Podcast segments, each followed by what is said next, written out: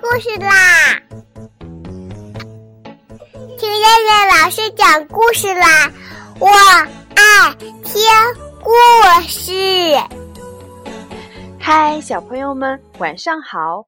我是东方爱婴融成中心的燕燕老师，又到了听燕燕老师讲故事的时候啦。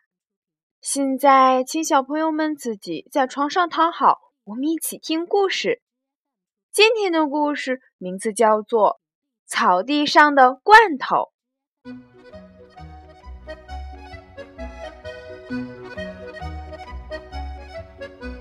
森林里的一块可爱的绿草地上，除了长着绿绿的草，还有一些小野花。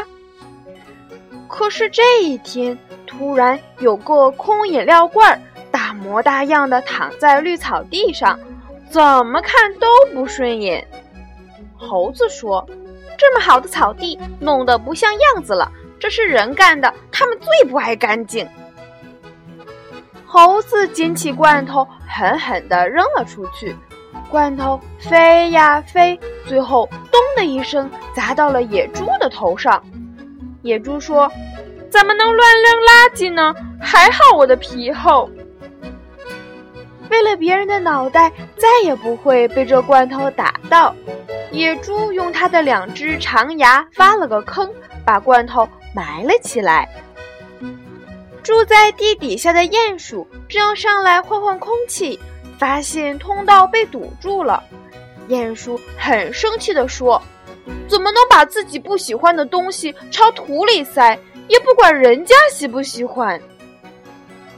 鼹鼠又把罐头挖出来，用脑袋一拱，罐头咕噜咕噜滚开了，滚到了兔子家门口。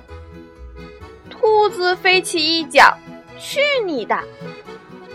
罐头落到一个鸟窝里，鸟爸爸动作快，一下子接住了，没让罐头伤到孩子们。鸟妈妈问鸟爸爸。是给咱孩子送吃的来了吧？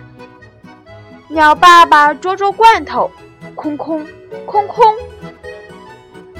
鸟妈妈不明白，为什么送个不能吃的废物来呢？鸟爸爸就又把罐头推下去了。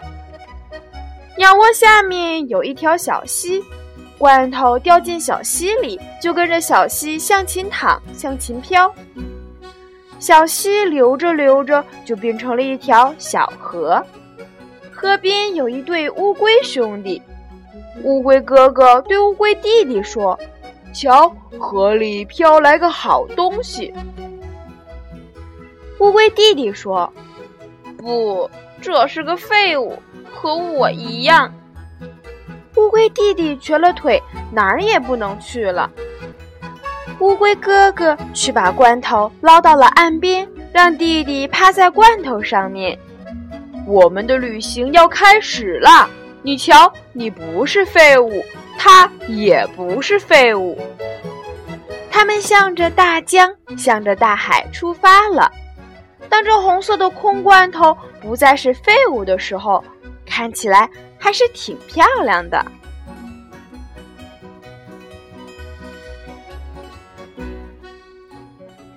好了，小朋友们，我们今天晚上的故事就先讲到这儿啦。我们明天晚上再来一起听故事啦。现在闭上眼睛睡觉吧，小朋友们，晚安。